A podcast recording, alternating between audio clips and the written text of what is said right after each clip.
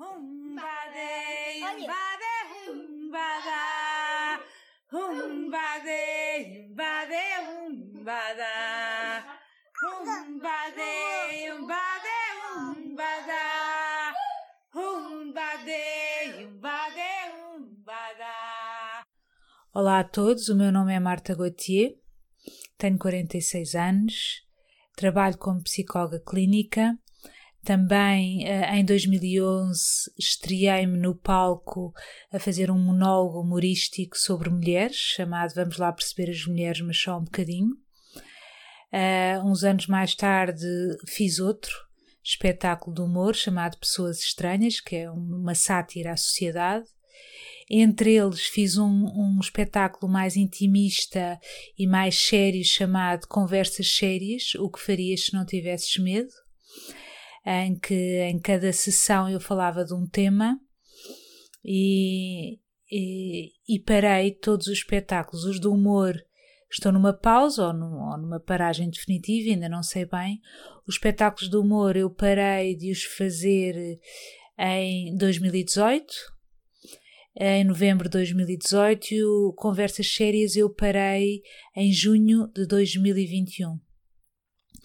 Então uh, passei apenas a, a exercer a minha profissão, não é? De psicóloga, que já o sou há 22 anos. Um, e, e, e, a orientar retiros, porque entretanto comecei a orientar retiros eh, e orientar sessões de meditação. Neste momento também parei as sessões de meditação e, e parei de orientar retiros por uma, uma necessidade de reclusão e de, uh, e, de, ficar mais pausada e, e, apenas continuar com as minhas consultas. E, e então resolvi uh, uma vez que saí do palco uh, e, deixei de estar com grupos de pessoas para partilhar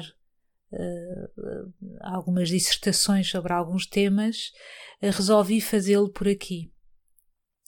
E hoje venho falar um, um bocado do meu percurso e como é que foi a minha vida uh, para eu chegar até à circunstância em que, que me encontro ou, ou agora, não é? Então eu eu vim, os meus pais separaram-se quando eu tinha à volta de dois, três anos e e, e, eu tive um percurso de infância um pouco acidentado no sentido em que o meu pai casou três vezes, a minha mãe casou três vezes, eu vivi em 16 casas. Uh, houve uh, irmãos daqui, irmãos dali, divórcios, discussões de, de, guerras às vezes. Uh, irmãos que eu depois só conheci quando eles tinham 10 anos, 11 anos, outro que não era irmão, mas que passou a viver comigo e era como se fosse irmão, outros, outro que, era, que é irmão, mas não dos dois. Eu sou a filha única dos meus pais, e depois, quando os meus pais se separam, é que depois têm outros casamentos e têm outros filhos. E, e eu, uh, uh, no meio de, de, de todos os acontecimentos que, que, se iam passando durante a minha infância, durante a, a minha adolescência, mas agora referindo mais à infância, eu fui-me. Uh, digamos assim, isto é uma leitura, é apenas uma narrativa, é uma história. Hoje em dia eu já não conto esta história a mim mesma, mas durante muitos anos eu contei esta história. Uh, esta narrativa, não é? Que foi a história da minha vida e hoje em dia eu já a vejo com outros olhos, mas estou a partilhar com vocês aquela que. Eh, a, a, a história que eu sempre contei a mim mesma e que a forma como eu vi as coisas. Então eu tornei-me na minha infância um, especialista em camaleónica, digamos assim. Se o ambiente estava azul, eu tornava-me azul, se o, se o ambiente estava verde, eu tornava-me verde, de forma um, a não pesar. Especializei-me também a tornar-me invisível uh, e um, para não carregar uh, sobre o ambiente. Um, a psicologia infantil funciona, eu só vim a sabê-lo mais tarde, claro, não é? As crianças funcionam de um modo muito egocêntrico, no sentido em que qualquer coisa que aconteça durante o período da infância, a criança acha que tem a ver com elas e que uh, o, o problema foram elas. Por exemplo, imaginem, morre uma avó a criança pensa, ela não pensa mesmo, não pensa esta frase, ela sente como se está estudado, não é? Uh, imaginem que morre uma avó que é próxima da criança, não é?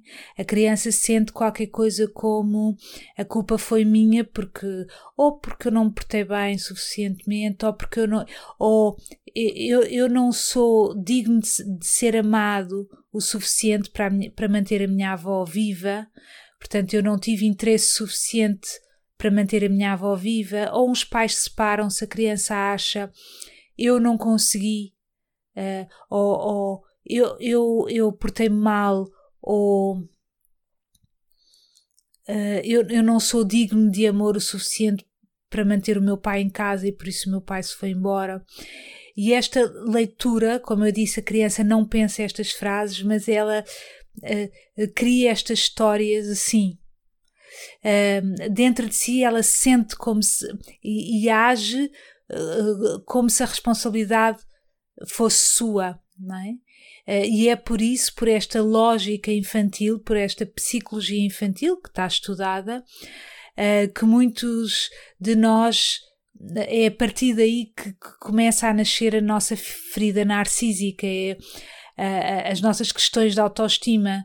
É, é, porque, primeiramente, nós incorremos no erro, no equívoco, de achar que a, nossa, a responsabilidade é nossa.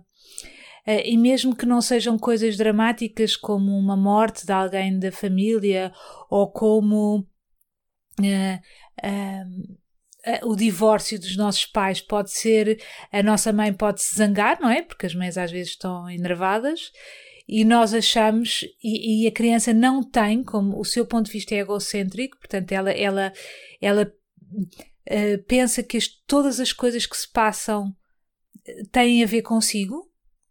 Uh, ela acha que uh, ela não consegue ter aquele pensamento que o adulto tem, que é esta pessoa está zangada, mas isto são questões dela, não tem a ver comigo, é, é, é não é? O adulto, quando, não é? quando nós nos tornamos maduros, apesar de muitos adultos às vezes ainda não conseguirem ter esta, muitos de nós ainda não conseguimos ter esta lucidez, mas nós já conseguimos ver se alguém está muito irritado, que, pera, eu estou com a sensação que isto é comigo, mas agora vou-me lembrar que isto é a pessoa, ela está nestes nervos, com certeza tem a ver com qualquer coisa que tem a ver com ela e, portanto, eu não me vou culpar nesta situação. A criança não tem esta capacidade, então a criança acha que a responsabilidade é sua. E um, na minha leitura, uh, eu, eu, sinto que um, desde cedo eu senti que eu tinha pouco poder, um, que eu não conseguia controlar, é, era, não conseguia controlar a realidade, porque estavam sempre coisas a acontecer. Uh, ou, ou uma discussão, ou estar-se a recuperar de uma discussão, ou está-se quase a ir para uma discussão, ou as pessoas jangam só se as pessoas vão-se embora, as pessoas aparecem na minha vida, mas depois desaparecem. Uh, então eu achava que uh, era impotente, mas eu nunca, eu nunca desistia de tentar remediar, e a forma que eu arranjei, lá está, foi tornando-me invisível tentando esconder aquilo que eu sentia, uh, pois achava que os meus sentimentos iam pesar mais sobre a pessoa, sobre a minha mãe, nomeadamente, não era? Que era a pessoa que estava sempre comigo e que, enfim.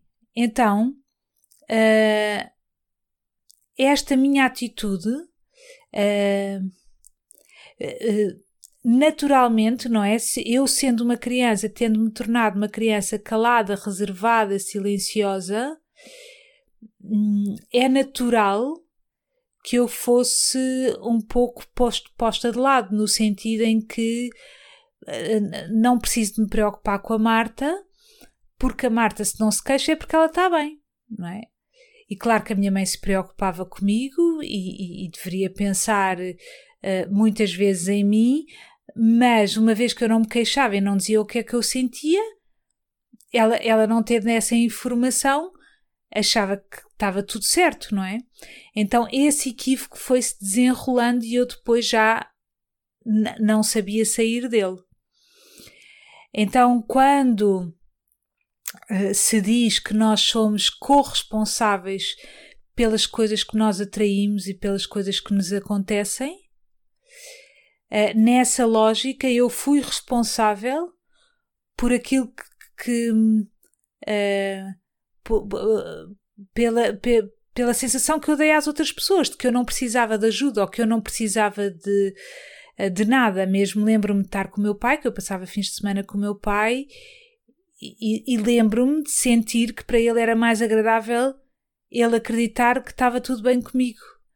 Para não convocar nele a culpa de, de, de, de não estar em casa ou de não ter conseguido manter o casamento dele. Ou, uh, então eu percebi que se eu fingisse que estava tudo bem, era a minha forma de tentar um, salvar o ambiente. Só que essa forma era sempre frustrada porque aconteciam sempre coisas fora do meu controle. Um, e assim fui crescendo.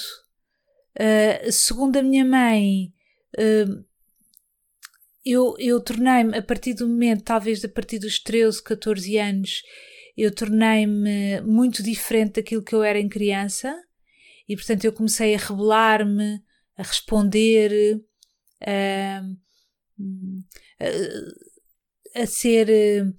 Só, só referindo-me. Eu tenho três filhos. Uh, só, só, agora para acabar um tópico anterior. Eu tenho três filhos rapazes e, e divorciei-me há oito anos.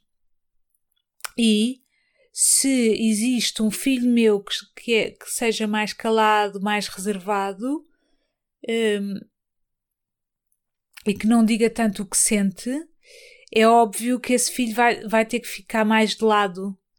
Porque hum, eu tendo três filhos e tendo coisas para pensar e tendo eu, o trabalho, eu próprio, o meu trabalho interior para fazer, se ele não lutar por ele próprio, se ele não me disser o que é que precisa, se ele não refilar caso uh, eu não esteja a ser justa ou caso eu não, tenha, não esteja a ter a sensibilidade necessária para o ajudar em alguma coisa, ele vai ficar um, eh, de lado uh, em, em relação aos irmãos. Eu vou dar mais atenção aos irmãos e a experiência que ele terá comigo como mãe, poderá eventualmente ser mais negativa do que os outros que, não é? Há filhos que, que a gente pode dizer assim: olha, um filho pode dizer, oh mãe, uh, podemos brincar a isto, não é? E eu dizer assim: agora não. E, e a criança dizer: a que horas é que eu quero mesmo brincar? A que horas é que podemos fazer isto? E a pessoa até fica, ok, então ele está mesmo a querer, vamos marcar isto. E pode haver outro filho que, que diz assim: mãe, vamos brincar a isto, agora não. E ele nunca mais fala dessa brincadeira. E com as coisas que há para fazer, claro que essa brincadeira desse filho vai ficar esquecida. Então, quando nós dizemos que nós somos corresponsáveis, é, é porque nós, desde crianças, um, escolhemos a atitude que queremos ter. Uh, uh, há, há, uma escolha, há uma escolha. Um, não existe essa coisa da criança ser uma folha em branco, nem essa coisa da criança ser uma inocência nas mãos do adulto que é mau. Não existe isso. Há temperamentos e há hum, predisposições com que a criança já vem não é? Por isso é que três irmãos podem ser uh, muito diferentes. Uh, há predisposições com que a criança já vem e que vão definir como é que vão ser tratadas pelos outros. E nesse sentido, é nesse sentido que nós somos corresponsáveis por aquilo que nos aconteceu. se nós não dizemos aquilo que sentimos ou aquilo que precisamos, vamos estar negligenciados até certo ponto. Então, uh, se eu de antes me via vítima das minhas circunstâncias, hoje eu sei que fui corresponsável e sei, porque acredito que somos nós que escolhemos os nossos pais, que a minha mãe e o meu pai foram exatamente perfeitos, têm os defeitos certos e as qualidades certas para me picarem o suficiente para eu depois poder seguir um dos caminhos. Ou vou para o lado mais comum, que é o lado da vítima, de porque eu, porque é que isto me aconteceu, porque é que não me protegeram disto, porque é que não fizeram, ou ir pelo outro lado em que a, a, a dor, a dor que em corresponsabilidade este ambiente e eu criamos a mim própria é tanta que eu procuro, procuro transcender essa dor até encontrar o que está do outro lado, não é? Até, até, até furar até encontrar o petróleo, o ouro, a água, o amor, neste caso. Então, eh, quando acontecem coisas às pessoas na infância, uh, o caminho mais clássico e em termos estatísticos, o, o, mais comum é as pessoas irem ficando ressentidas e depois com a idade vão, vão refinando esse ressentimento e vai se tornando em azedume e tornam-se pessoas azedas, sempre uh, interiormente perguntando-se porquê eu. E depois há as, as pessoas que dizem uh, eu um, porque quando a pessoa é vítima a pessoa não pode fazer nada, está impotente, porque depende do outro para ser salva. Quando a pessoa descobre eh, que é radicalmente responsável pela sua vida, passada, presente e futura, já dá uma esperança que é se fui de certa forma eu que causei ou que atraí para mim estas circunstâncias, então eu posso fazer alguma coisa. Então está nas minhas mãos. Se eu não sou vítima, já não estou refém destas circunstâncias. Então está nas minhas mãos ver como é que eu olho para isto. E uma das formas de olhar é a pessoa assumir a sua responsabilidade. Então foi isto que eu demorei muitos, muitos anos para ver, e durante muitos anos me coloquei nesse papel de vítima eh, e não conseguia sair dele. E, e, e porque o, o ser vítima traz benefícios secundários que a pessoa não tem bem noção e que são inconscientes, eh, que é eh, as pessoas empatizarem connosco, que é nós termos o alibi perfeito para justificar os fracassos da nossa vida ou a nossa instabilidade interior. Então nós justificamos, podemos sempre justificar isso com a nossa infância e fica o assunto arrumado. E depois, se a pessoa der a volta a isso e passa a ter uma abordagem um, eh, não preguiçosa ou não cobarde, a pessoa tem sempre essa opção de se agigantar e dizer: Pera, então, mas eh, onde é que eu, onde é que eu convoquei isto? Então eu, Marta, sei que uh, eu podia ter-me feito ouvir. Eu, eu podia ter dito aquilo que eu senti por alguma razão que tem a ver com temas que eu vim trabalhar, de vidas passadas, o que foi, o que tiver, o, o que seja, eu escolhi não o fazer. E de alguma, de algum, de alguma forma foi importante eu não tê-lo feito na infância de alguma forma a minha infância foi exatamente, não é de alguma forma, é de todas as formas, foi perfeita como foi.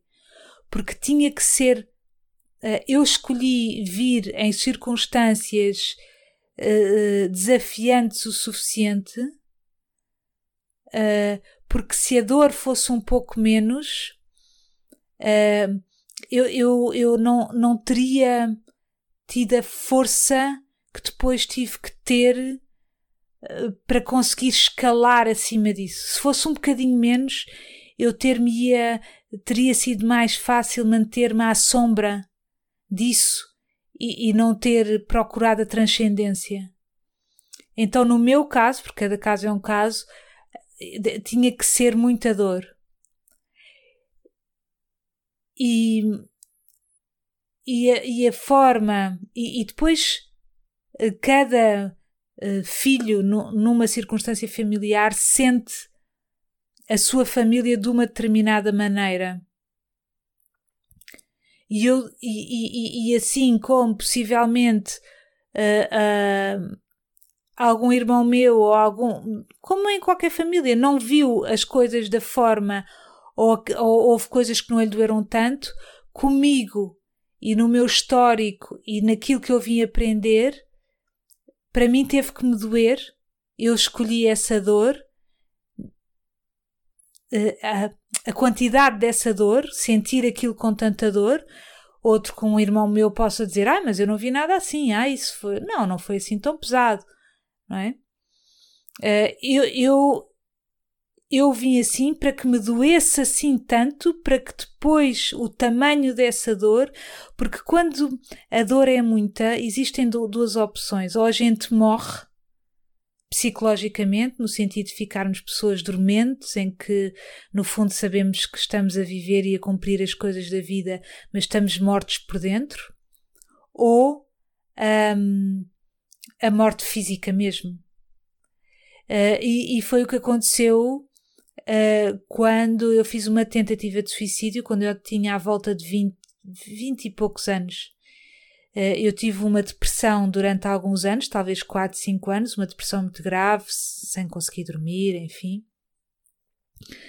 e depois, e chorava todos os dias, e, e, e pensava em morrer todos os dias, e enfim. Então era como se eu sentisse, mas eu, já volto aqui, mas só dizer que então com 13, 14 anos eu tornei-me um, um, pouco rebelde e, e, e veio ao de cima uh, uma parte da minha personalidade que também existe, mas que estava camuflada nessa infância ou disfarçada, ou eu dava uh, mais aço a essa histeria, talvez não quando estivesse em casa, mas quando estivesse na escola ou com os meus primos ou assim, aí eu era mais histérica e contava graças, enfim. Depois, quando eu cheguei ao, ao liceu, eu percebi que se eu contasse graças, se eu fizesse uh, partes gagas, como se chama, e, e, e atraísse a atenção dos outros, eu conseguia uma certa admiração. Um, eu, eu conseguia uma certa admiração dos outros e que isso me causava algum alívio e, e que eu conseguiria hum, talvez viver assim. E foi isso que eu exagerei. Então eu comecei tudo, comecei às tantas, eu comecei a fumar, comecei a beber, comecei a minha vida sexual, comecei um, uh, e, e, assim fui indo uh, na ilusão, na, na ilusão de que uh, se podia viver assim. Havia qualquer coisa que me dizia que eu, durante a minha adolescência, que eu havia qualquer havia um apelo. eu lembro-me de estar numa discoteca que era a Zona Mais, em Lisboa, e estar a subir as, as escadas da discoteca, devia ter ido à casa de banho ou assim, e lembro-me de me sentir, uh, de, de, olhar em volta e de, de dizer à vida isto tem que ser mais, mas foi uma sensação muito forte e de eu dizer hum, isto tem que ser mais na altura eu ainda era católica e lembro-me de ter falado com Deus e qualquer coisa como Deus. A vida é mais do que isto, não é? Eu, eu sinto que é mais do que isto, mas eu não tenho pistas. Ninguém me, na, na, na, minha altura ninguém falava de meditação, mas ninguém mesmo, nem de meditação, nem de, de nada, nem de aprender a não fazer nada, nem de aprender a termos calma connosco, nem de autodesenvolvimento. Ou se falavam, não era nos meus circuitos. Então eu só podia ter lampejos dessa sensação de que, a vida não podia ser só aquilo, mas eu não conseguia acreditar porque era só eu a pensar e a falar nisso. Ou mesmo que amigos ou amigas falassem, dava-me a entender que era só devaneios de adolescentes, que, que a vida não devia ser bem isso. Uh, eu cresci no, no, num ambiente artístico, no sentido do lado da minha mãe, de escritores, pensadores, filósofos. E então eu uh, também gostava muito de escrever, de ler. Aí eu podia dar algum aso a, a uma profundidade, hum, mas eu depois não sabia como é que se vivia com aquilo. Uh, eu posso estar a escrever e sentir-me feliz por estar a aprofundar certos sentimentos, certas coisas, mas eu não sabia passar do papel aquilo que eu estava a escrever, a dizer, a sentir, eu não sabia passar daí para a vida, como é que eu vivia, como é que se vivia.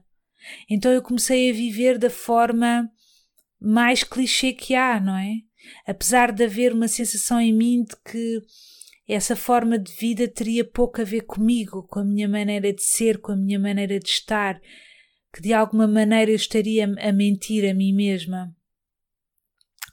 Mas eu não via outras pessoas a viver de outra maneira, então uh, eu segui. Então segui tendo namorados, tendo as historinhas dos namorados, tendo os dramas, uh, tendo. Uh, dando muito aso uh, como era gira, loira, vistosa. Um, então havia muito pano para explorar aí, não é? Então havia muita trama, muita novela à volta disso, tinha amigos, as pessoas gostavam de mim. E, e talvez aí pelos 18, 19 anos comecei então a desenvolver uma depressão, primeiro ainda discreta, e, e, e sempre talvez meio a sentir-me culpada por por ter uma depressão porque sentia que tinha tudo uh, uh, ainda apesar de eu já saber que queria ser psicóloga uh, aquilo que pairava no ar ainda na minha época nessa época é, é que hum, as depressões eram um luxo e que a pessoa devia a ser mimada, se estava a sentir-se assim. Então eu fui deixando a vida correr uh, até que, sim, quando eu tinha 18, 19 anos, a minha mãe uh, casou uma terceira vez. Uh, e, e, e eu já estava a entrar para a faculdade Uh, e, a, e, eu, a minha mãe foi viver para fora de Lisboa e eu fiquei a viver primeiro com uma avó minha para, para, para poder ir para a faculdade e depois fui viver sozinha uh, com uma prima. Não foi sozinha, foi, foi com uma prima. Uh, enquanto estava no, na faculdade. E foi aí que eu comecei a desenvolver a minha depressão. E, e, e assim foi. depois comecei a namorar uh, com o meu uh, com o meu futuro marido. Depois, numa pausa desse namoro, ou não foi numa pausa? Não, não foi numa pausa. Foi durante. Eu, eu fiz essa tentativa. Uh, depois, um, um, enfim, a, a, última não, não quis morrer e quis voltar uh, à vida uh, e quis ficar aqui.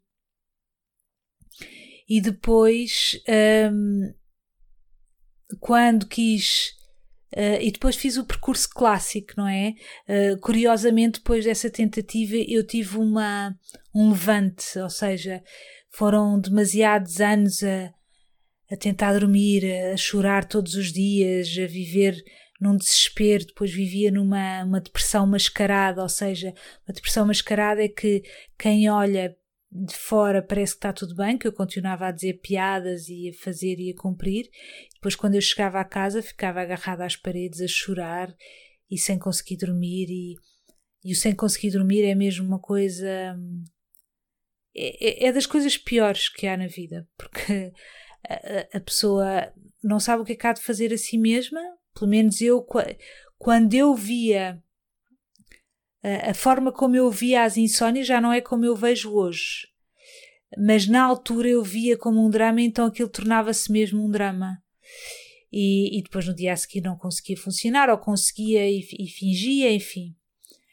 Uh, depois da tentativa uh, de suicídio, eu, eu fui então curar-me como deve ser, uh, curei-me, mas, mas eu depois não, não continuei a viver, digamos assim. Eu, eu, não, eu não vivi, eu, eu passei a, a tentar não deprimir. Foi assim que eu comecei, continuei a viver. Eu estava a tentar não deprimir em vez de estar a viver. Já conseguia funcionar melhor, já não era os pensamentos terríveis, já era diferente e decidi foi como se eu tivesse feito um pacto surdo com a sociedade em que eu disse que sim, ok. Eu tentei ir fundo em mim e não resultou porque me levou-me para um buraco em que eu sentia, porque aquilo que eu sentia quando eu queria morrer é que a pessoa quando está deprimida está tão a, a, a, sua química cerebral está tão distorcida que a pessoa acredita mesmo que não há nenhuma vou dizer isto mesmo assim, porque era, é isto que eu quero que, que, que mesmo dizer que a pessoa acredita mesmo que não há nenhuma chance dela voltar algum dia a ter sequer um minuto de felicidade. Não estamos a falar de alegria, estamos a dizer de felicidade, de bem-estar, de tranquilidade. E eu achava que não havia nenhuma hipótese para mim. Para além de uma sensação profunda de que eu não era merecedora de estar viva, de estar aqui, de existir, de ocupar espaço eu só por respirar, só por pedir pão à senhora do pão, só isso eu já me sentia culpada. De qualquer coisa que eu fazia, eu achava que tinha sido desagradável, que tinha sido antipática, que tinha sido má. Uh, e eu não queria, e eu, eu não queria ocupar esse espaço, eu não queria mais esta sensação de eu achar que era má, de que eu não era merecedora, de que eu eu já não aguentava mais, não dava para viver assim, eu, eu não, não, não dava para viver achando que eu não que eu não podia estar aqui. É, era-me penoso viver cada dia, não é? Que eu tinha que viver e que interagir com alguém. Só isso era-me penoso, porque eu depois de estar a interagir com alguém, eu era capaz de ficar uma hora a pensar uh, que de, de alguma forma podia ter sido indelicada com essa pessoa e era uma tortura. Então não dava para viver, não, não havia nenhum formato que eu conseguisse. Uh, e depois, não é? De quando a pessoa toma medicação, porque há alguns casos que tem mesmo que se tomar medicação para até para ajustar a química cerebral, porque não, não estamos lúcidos. Isso ajustou e eu fui continuando a viver, mas o pacto surdo que eu fiz com a sociedade foi: então tudo bem, uh, eu vou viver como vocês querem. Já eu tentei da minha maneira e não resultou. Então, o que é que vocês dizem que é para fazer? Ah, é o quê? Estuda-se, depois casa-se, depois tem-se uma casa arrumadinha, depois faz-se faz jantares para convidados, é isso? E uma viagem por ano, ou duas, e a pessoa ri-se e, e, e conta umas piadas. Então eu vou viver assim. E dediquei-me a essa gincana e fiquei uma profissional. E portanto eu comecei a trabalhar, não é? Como psicóloga, eu comecei a, a funcionar e tive a minha casa cor-de-rosa com florinhas à porta. Eu casei, um, eu uh, tive três filhos, comecei a vesti-los de igual, eu comecei, eu organizava tudo, eu pensava em tudo. Até que e assim foi continuando, e, e, e, eu e o meu marido tínhamos amigos e, e, e, tínhamos programas, e as pessoas olhavam para nós e sentiam, sentiam que éramos um casal espetacular, e éramos porque nós realmente se eu nos visse de fora também sentia isso, não é? Nós funcionávamos e éramos. Um, uh, e éramos pessoas agradáveis e. Enfim, e eu era desempoeirada e, e, e, e falava de assuntos interessantes e. Enfim. Até que. Quando eu comecei a fazer o meu primeiro espetáculo, em 2011, portanto eu já era psicóloga desde 2000, uh, mas de, em 2011 vou então para o palco, mas eu hesitei ir para o palco fazer um espetáculo de humor durante oito anos, oito, nove anos, porque eu achava que os meus pares, ou seja, os outros psicólogos, não iam achar correto que uma psicóloga tivesse no palco a fazer rir. Eu achei que ia deixar de ser respeitada pelos meus pacientes. Eu achei que muitas vezes me diziam que era um mundo de homens e que até o facto, ou seja, o palco e o, o ser humorista que era uma coisa de homens e que eu, eu não tendo nenhum traço um, pouco característico, assim, o ser bem desenhadinha na minha cara, ou seja, eu não ter, até chegaram-me a dizer isso, eu não ter nada assim na, na, minha cara que fosse assim diferente, que isso até, que isso poderia não resultar, que até era estranho, mas eu fui e, e as pessoas gostaram e, e aquilo começou a correr muito bem. E então eu comecei, eu, eu tornei-me, tornei-me no protótipo de, do produto da, da, da sociedade, aquilo que a sociedade, entre linhas, nos está sempre a dizer que é igual a sucesso. Que é se tu tiveres dinheiro, sucesso, o palco começou-me a trazer dinheiro. Uh, eu já, já, já tinha como psicóloga, uh, mas assim, nada de especial, não é? Na altura, e de repente eu comecei a ter mais dinheiro e dinheiro até que, que eu não precisava, não é? De tanto. Comecei a ter dinheiro, sucesso, aplauso. Era magra, gira. Uh, tudo o que a sociedade está sempre a dizer, não é? Toda a publicidade é à volta disto, não é? Convive com os teus amigos, tem sucesso, segue o teu sonho, faz, não é? Ser magra, ser gira, ser uh, leve, faz rir, faz, dá brindes, eh, faz brindes. E eu, eu estava a cumprir essa gincana toda e eu estava a, a ter isso todo. Eu era, eu era o sonho. E, eu, e, e, e tudo isto era uh, uma versão minha, uma versão absolutamente maravilhosa. Mas o que eu comecei a ver é que quanto mais eu tinha, quanto mais eu cumpria o sonho que a sociedade diz que, que é: olha, se tiveres isto, nós garantimos que tu vais ser feliz. Então é isso que as pessoas estão sempre a querer, não é? É, é lutar para ter isso, para depois então serem felizes, achando na ingenuidade, não é? Se eu tiver uma casa um, assim ou assado, se eu tiver o par romântico ideal, se eu tiver magreza, se eu tiver beleza, se eu tiver sucesso, se eu tiver dinheiro, eu então vou ser feliz. Então eu cumpri. Ok. Lançaram umas cartas e eu não queria deprimir outra vez, então muito bem, então eu vou fazer o jogo. Vou entrar no game. E entrei e ganhei. E quanto mais eu me aproximava do meu objetivo, mais o meu vazio crescia. Mais eu sentia que eu não estava mais longe ainda de ser completa. Isso começou-me a dar uma tristeza, quase um desespero. Uma, uma, e uma tristeza secreta, porque como é que eu me podia atrever a ser ir para a cama e secretamente estar triste e angustiada se eu tinha tudo o que dizem que é suposto ter-se para ser feliz. Eu tinha saúde, eu tinha o que comer, tinha os meus filhos saudáveis, eu tinha uma casa, eu tinha isto, eu tinha aquilo, eu tinha cumprido o meu sonho, não é?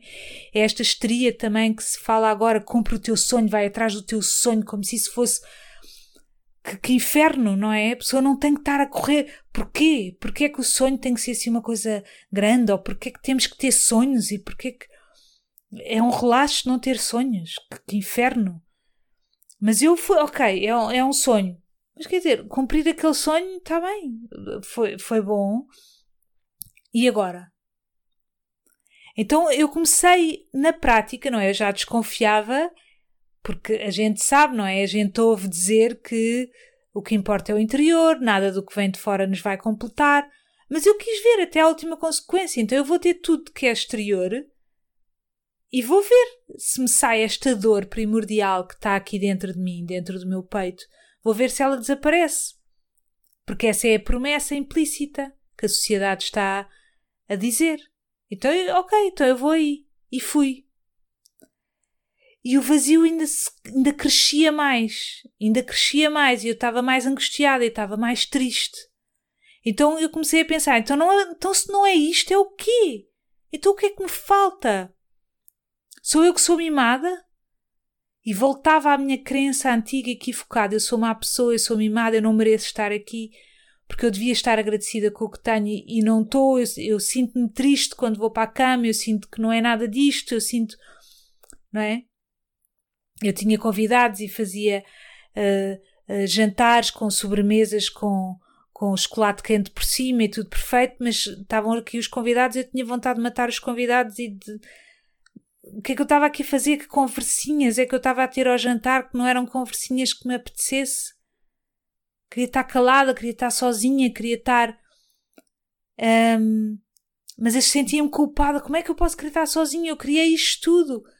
E as pessoas querem estar comigo. Então, Marta, não sejas egoísta. E vinha-me esta coisa, não sejas este egoísta, este eco. Eu sou egoísta, eu sou egoísta, eu sou má, eu sou má, eu sou má.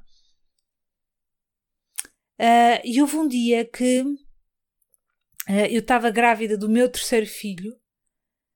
Uh, e eu estava a sair, estava já com uma barriga grande, e eu estava a sair do, da, da casa de banho da, da casa dos meus ex-sogros, um, e, e, e, ao lado da casa de banho estava uma, uma estante com livros. E eu parei nessa estante, portanto, eu tive casado 11 anos, eu conhecia aquela estante muito bem, mas nunca tinha parado assim com tanta atenção sobre aquela estante. E fiquei a olhar para a estante e retirei um livro, um livro espiritual. Sabia que a minha sogra às vezes lia esse género de livros, mas eu nunca liguei muito. E comecei a ler o livro. Se uma paz, sabem, quando vocês leem, então eu estava ali em pé, tinha acabado de sair da casa de banho e estava assim a folhear o livro, tinha a fazer. E, e folhei. E aquilo prendeu-me qualquer coisa.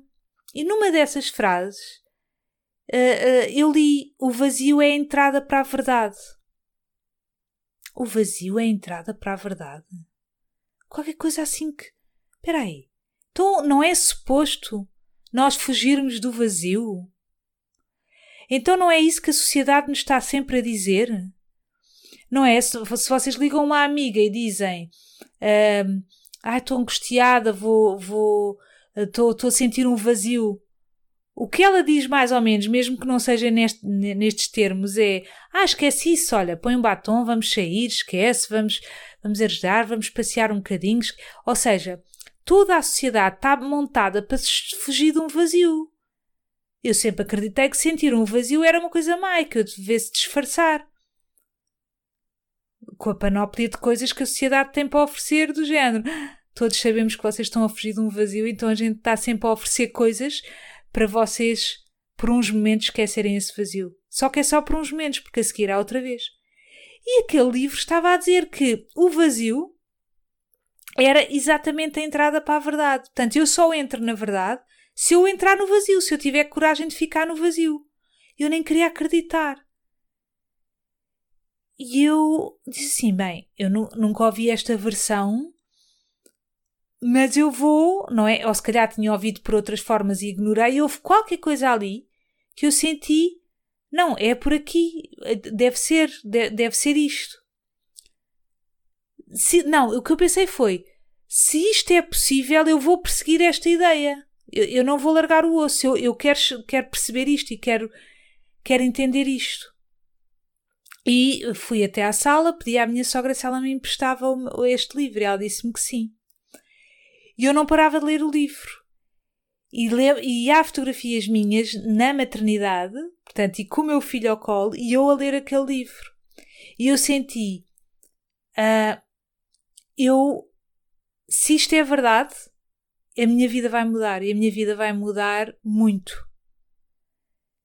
Um, e eu não sei por onde vou começar, mas a minha vida vai mudar. E começou aí a nascer a minha spark, a minha, uma faísca cá dentro, uma coisa que me fazia querer viver outra vez. Ok, bem, eu sei que vai haver eh, mortes e feridos, entre aspas, mas eu vou até às últimas consequências.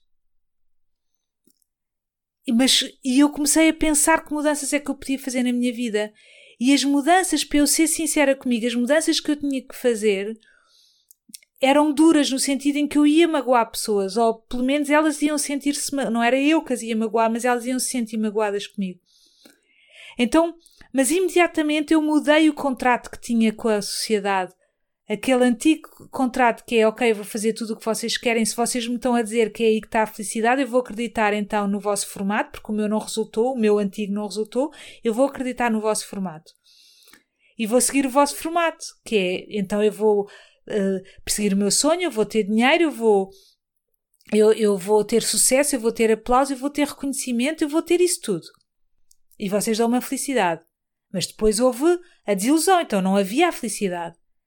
Então, quando eu li aquilo, eu pensei assim: meio, eu vou ter que mudar muita coisa. E eu estava a ler e eu sentia que, que isso era uma coisa, aquilo que eu sentia naquela discoteca uma vez, parece que era uma verdade que eu tinha dentro de mim, que eu não conseguia dar texto nem nome, e que aquele livro estava um, a, a, dar. Um, aquele livro estava a dar outra vez, era um livro do Osho, aquele livro estava outra vez a dar uma uma sensação de, de não é de paz, é de reconhecimento. Eu estava a reconhecer alguma coisa que eu já sabia. Estão a perceber? No fundo, o que os gurus espirituais nos chamam, uh, nos chamam a atenção, é, é, todos falam da mesma coisa, porque todos somos um e todos temos isso dentro de nós. Só que eles já realizaram isso, eles já são isso. E nós ainda é um eco que está cá dentro. Então, se alguém diz alguma coisa que acorda esse eco em nós, esse eco começa a cantar cá dentro e a gente vai ter que seguir esse mel. Porque a gente já o cheirou, a gente já o está a saborear. Eu, ao ler aquele livro, já estava e eu dizia: a minha vida vai mudar. Então, o contrato que eu tinha com a sociedade mudou. E passou a ser assim. Um, que era se não resultar, eu vou fazer a coisa, eu que sou viciada em agradar os outros, eu que tenho medo de desistir, eu que não quero ocupar espaço, eu que só quero fazer rir toda a gente, eu só quero deixar as pessoas bem dispostas. Um, eu estou-me a preparar para fazer a coisa mais arrojada da minha vida e só me estou a preparar porque isto está a acordar em mim um eco que me está a ser impossível não seguir. É, é a única coisa que me está a fazer vibrar. Então, ok, eu vou por aqui mas isto pode fazer mortes e feridos. E eu posso magoar pessoas. Mas se eu não aguentar, eu tenho sempre a hipótese de fazer, de, de, de deixar de existir nessa terra. E isso relaxava-me. Ok, eu posso, tenho sempre. Era como se tivesse. É um segredo meu. Estão a perceber? Ok, eu estou a viver e eu vou fazer cada passo. Então, uh, eu vou fazer, mas eu sei que isto pode causar danos. Eu sei que isto. Que, que, que... Então eu não sei se eu vou aguentar. Estão a perceber? Eu não sei se vou aguentar o facto do mundo passar mesmo a achar-me egoísta, mas se calhar agora com razões válidas, pelo menos aos olhos da lógica do senso comum, não aos olhos da verdade, mas na lógica deles, agora poder-me-iam chamar egoísta já com razões. Mas eu ia em frente e tinha sempre a hipótese de depois desistir da vida caso isto não corresse bem. Então, uma das coisas que eu comecei a perceber e que foi mais dura para mim é que eu tinha que me divorciar. Por mais nada que não fosse eu quero fazer este caminho sozinha. Um, cada história é uma história, percebem? Não, não quer dizer que seja assim para toda a gente.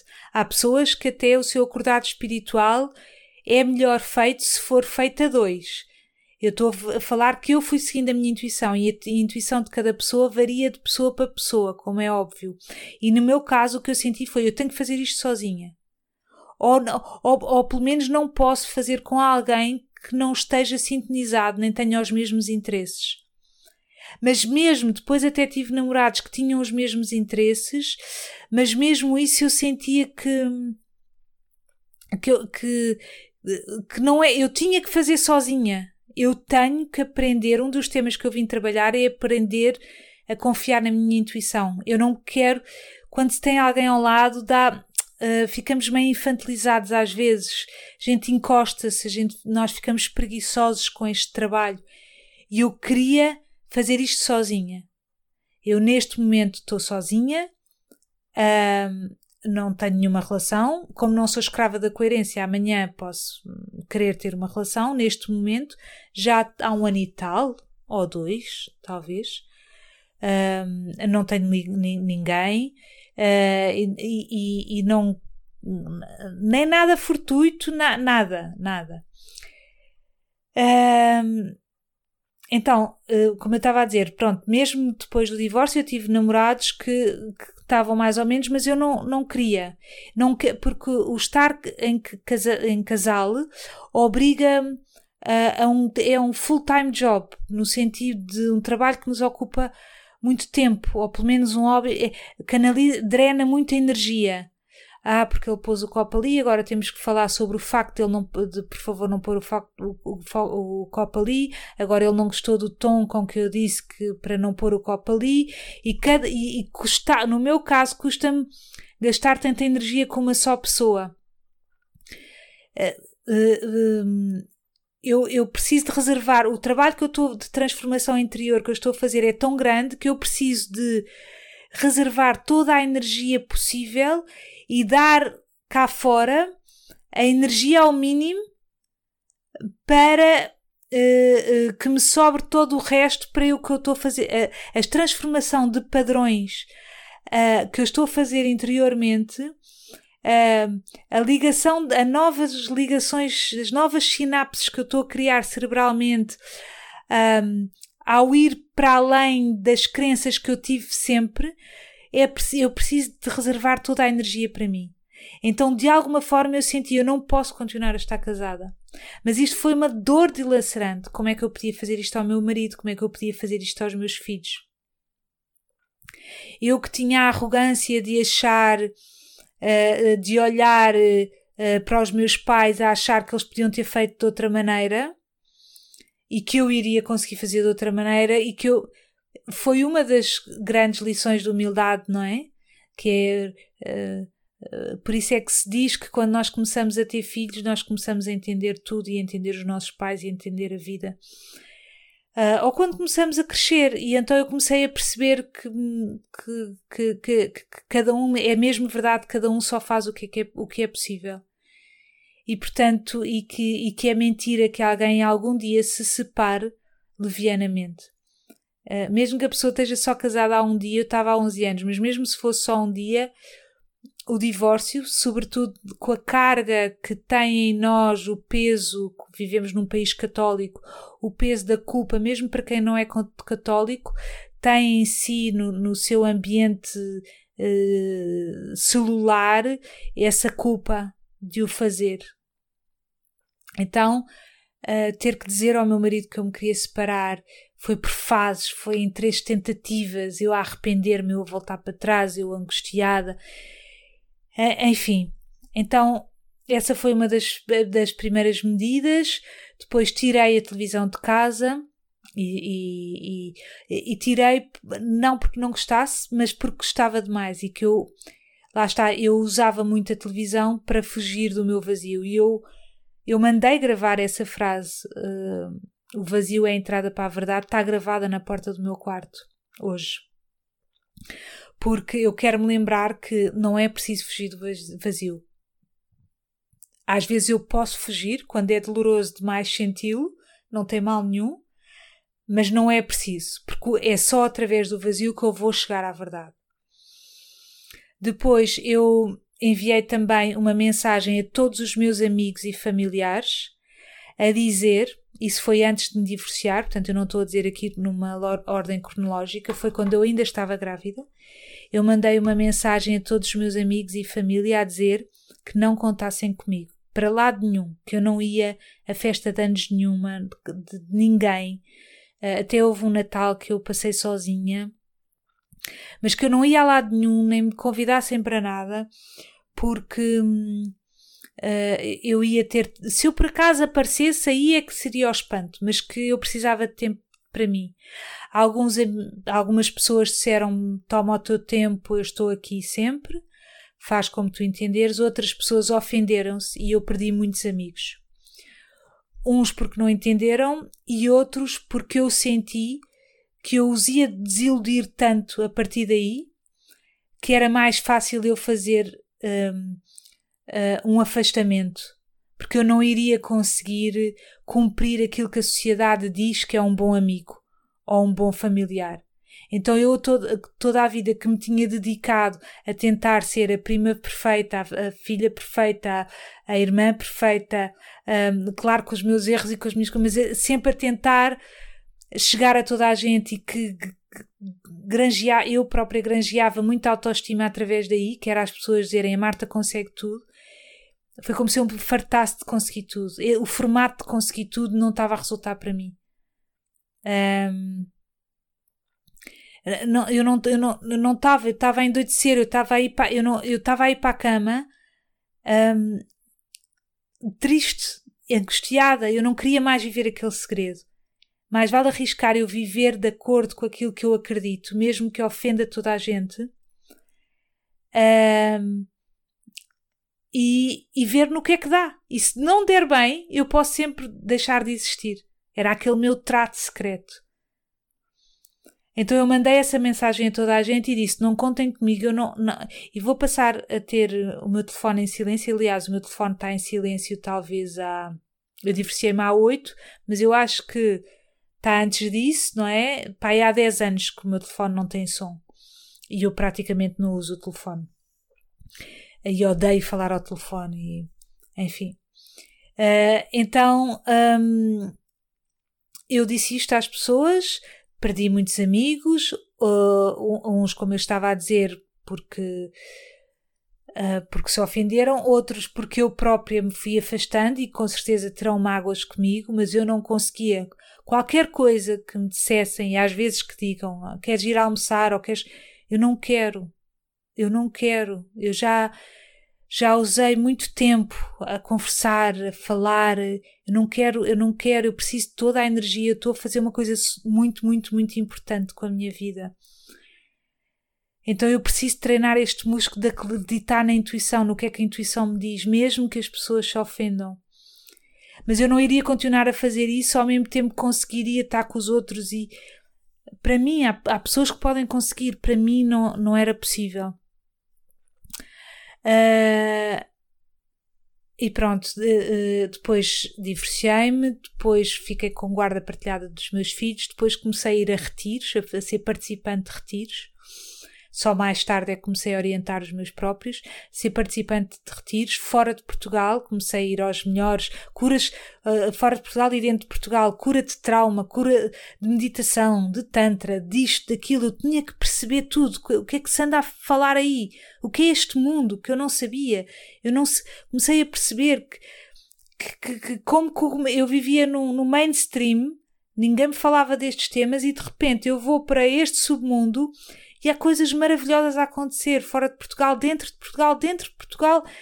Eu vou para, para, para começo a ir para retiros onde há pessoas que vivem em comunidade, livres, a sorrir, longe de constrangimentos, claro com os seus dramas, com as coisas, mas pessoas que também se tinham aventurado, pessoas que também estavam a ser odiadas por, por familiares ou amigos que não estavam a compreender aquela atitude pessoas que só queriam estar a tocar viola, pessoas que, claro que depois comecei a perceber que uh, uh, muitas vezes há uh, as pessoas que vivem um bocado assim nas nuvens e não se enraizam e que nesse mundo, claro, que também há um,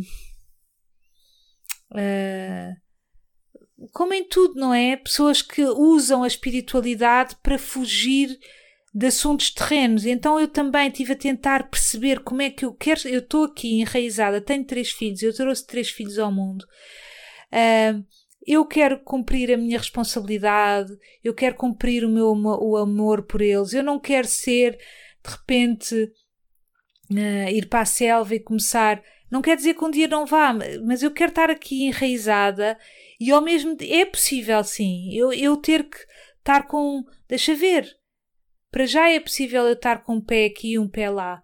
Então, como é que eu faço esta união? É isto que eu me tenho dedicado nestes anos. Uh, não está de fora que eu um dia uh, não vá, não está de parte que eu um dia uh, daqui a uns anos, com filhos criados, com tudo or organizado, que eu, que eu vá, sei lá, ou, ou, ou viver para os Himalaias, ou viver em meditação, ou ser monja, ou, ou viver aqui, mas em reclusão, ou não, ou, ou então uh, viver aqui, mas a falar. Um, a, a, a, a, passar aos outros algumas ideias ou uh, eu, eu, sinto um grande apelo pelo silêncio, pelo menos nestes últimos anos, sinto muito, muito, muito bem em silêncio, portanto eu imagino uh, facilmente no futuro em silêncio, mas não posso jurar, não é? Porque uh, as nossas questões vão, vão mudando. Então, esse contrato que eu fiz com a sociedade foi: ok, eu mantenho-me aqui, mas eu vou fazer aquilo que eu acredito, mesmo que me custe. E o que me aconteceu, mesmo que me custe, e o que me aconteceu é que começou só a vir bênçãos. Não é? Eu tinha dito, se não der, eu paro de existir, mas começou só a vir bênçãos, começou a vir mais abundância, começou a vir abundância a todos os níveis. E eu percebi, uau, quando nós começamos a seguir a nossa intuição, que é igual, numa fórmula matemática, é intuição igual a força do universo, energia do universo, ou chi. É igual, nós somos o universo. Portanto, há aqui uma força que nos quer guiar e que muitas vezes a gente. Há uma frase que eu gosto muito que é assim: ou tu apanhas a onda ou levas com a onda na cara. E quando a gente não apanha a onda, que é essa energia do universo, ou a gente apanha, mesmo que o nosso ego esteja a dizer que é para fazer outra coisa, porque o que o meu ego me dizia era: continua, continua casada, continua a fazer a, a tua lógica de educação que fazias, continua. Um, Uh, ah, continua com os mesmos amigos, continua quieta, não inventes. Isso é o que o meu ego me dizia. O meu ego estava, então, o ego que quer é que a gente sobreviva, que a gente não, não invente. Se a fórmula está a resultar, que a gente não invente. Mas havia uma aspiração aqui dentro que era contrária a isso tudo e que eu me estava a acobardar de cumprir. E como eu me estava a acobardar de cumprir, portanto eu não estava a seguir a energia do universo, eu estava a levar a onda na cara. E em que formato é que eu estava a levar a onda na cara? Porque quando eu ia para a cama, eu estava angustiada e infeliz e guardava este segredo. Isto é apanhar com a onda na cara é depois começar a ter uh, coisas de ansiedade, é estar triste, é começar a descarregar nos outros e embirrar nos outros um azedume que eu tenho cá dentro por não estar a conseguir cumprir aquilo que eu cá, cá no fundo sei que devo cumprir. Então eu fazia aos outros pagar com a minha mesquinhez ou mal feitio exatamente isso e como eu estou a descarregar nos outros, como é óbvio, volta em bumerangue para mim. Portanto, eu estou a apanhar com a onda na cara. A partir do momento eu quando comecei a surfar a onda, de repente começou tudo a corrigir-se. E isto é um processo convulso, porque uh, uh, por dia há várias vezes que eu consigo cumprir a minha verdade e há outras a que me acobardo e que assisto a onda a, a, a levar na cara, a, eu a levar na cara com a onda, já não em, em, em, formato tão grande como era de antes, mas em pequeninas coisas. Então eu vou corrigindo e é assim que vão corrigindo padrões. É com paciência, é com amor, é com coragem, mas ao mesmo tempo mantendo-nos vulneráveis. É, é abraçar as contradições, é não acreditar nas contradições. Porque nada, tudo parece contraditório, mas tudo é um. Então, fazer este jogo, ouvir, é isso que eu tenho feito, ouvir uh, uh, os autores que eu gosto, é é como se me, me, durante décadas ouvidas me tivessem uma, feito uma lavagem cerebral tão grande, fazendo-me acreditar uh, que, que, que, o certo é estar no rebanho, não é? Uh, que a ovelha que sai do rebanho depois uh, de, fica a acreditar que ela está errada e que ela não vai sobreviver e que ela é egoísta e que ela... então eu tenho que ir ouvindo constantemente coisas, seja em formato de palestras, de livros, de, de, de retiros, enfim, tenho que ir ouvindo constantemente que me lembre outra vez aquilo que eu já sei, que é para eu fazer a lavagem cerebral, mas ao contrário. Neste momento em que fase é que eu me encontro? Encontro-me na fase em que já há algum tempo, talvez há dois anos, parei os retiros completamente. Não completamente, por exemplo, no verão passado, eh, no verão de 2021, eu fui a um. Uh, vivi, por exemplo, três, três, três semanas no verão num mosteiro budista aqui em Portugal. Eu não sou budista e até tenho algumas questões eh, sobre um, religiões organizadas, uh, prefiro que seja uma coisa independente, mas resolvi isolar-me uh, e viver como eles. Mas, hum, mas este ano, por exemplo, já decidi que o retiro solitário que fiz no verão tinha que ser eu completamente sozinha sem ninguém me dizer a que horas é que eu tenho que meditar e que horas é que. Pronto, e portanto, o fase em que eu estou agora é que já ouvi durante vários anos e já li muita coisa de outros autores, agora eu tenho que ser a minha própria autoridade. Eu conferia aos outros a autoridade enquanto esta voz cá no fundo ainda estava demasiado longínqua, agora que eu já parti coraças suficientes, já consigo sentir a brecha desse odor da minha verdade suficientemente, portanto já parti, já quebrei as camadas da cebola suficiente, já estou mais no cerne, então já não preciso tanto de ouvir os outros, eu tornei-me a minha própria autoridade, porque é mesmo verdade que nós temos as respostas dentro de nós. Às vezes já está tá tão, tão tá, essa verdade está tão escondida pelas camadas do condicionamento que nos foram fazendo que o nosso trabalho é só ir partindo pedra até chegar ao ouro. Lá está. Então, e depois é ir seguindo, seguindo, porque depois a nossa vida passa a ser como se fosse teleguiada, passa, nós passamos a receber ordens do céu, digamos assim, a ser uh, comandados e dirigidos uh, a, a fazer a não seguir o nosso ego, ou a nossa mente, ou a nossa personalidade, ou a nossa lógica, chamem-no como quiserem, mas a seguir esta voz interior e que se corre riscos, eh, eh obriga a um, a um, um trabalho de desapego constante em relação às coisas que, entre aspas, adorávamos, mas quem adorava era a nossa personalidade, o nosso ego, a nossa personagem. E quando nós começamos a descobrir que nós somos consciência pura, amor, luz, começamos a seguir isso e começamos a ver-nos a nós como a personagem a agir no mundo e já não achamos que somos ela. E esse desidentificar foi, foi isto que eu fui fazendo agora ao longo dos anos. E o parar os retiros e parar o palco também foi porque esses cenários muitas vezes convocam o ego e eu, enquanto não estou ainda suficientemente treinada para me estabelecer na minha verdade, neste meu core, é, é arriscado ir para cenários que puxam muito o ego, porque eu depois volto a acreditar que sou a personagem e começo outra vez a ficar na trama e começo a ficar outra vez envolvida. Então é, é neste momento que eu estou. Ah, bem, dê-me valor, hein? que eu consegui aqui resumir bem uh, a vida da personagem toda. Um grande, grande beijinho e até à próxima. Humbade, humbade, humbada. Humbade,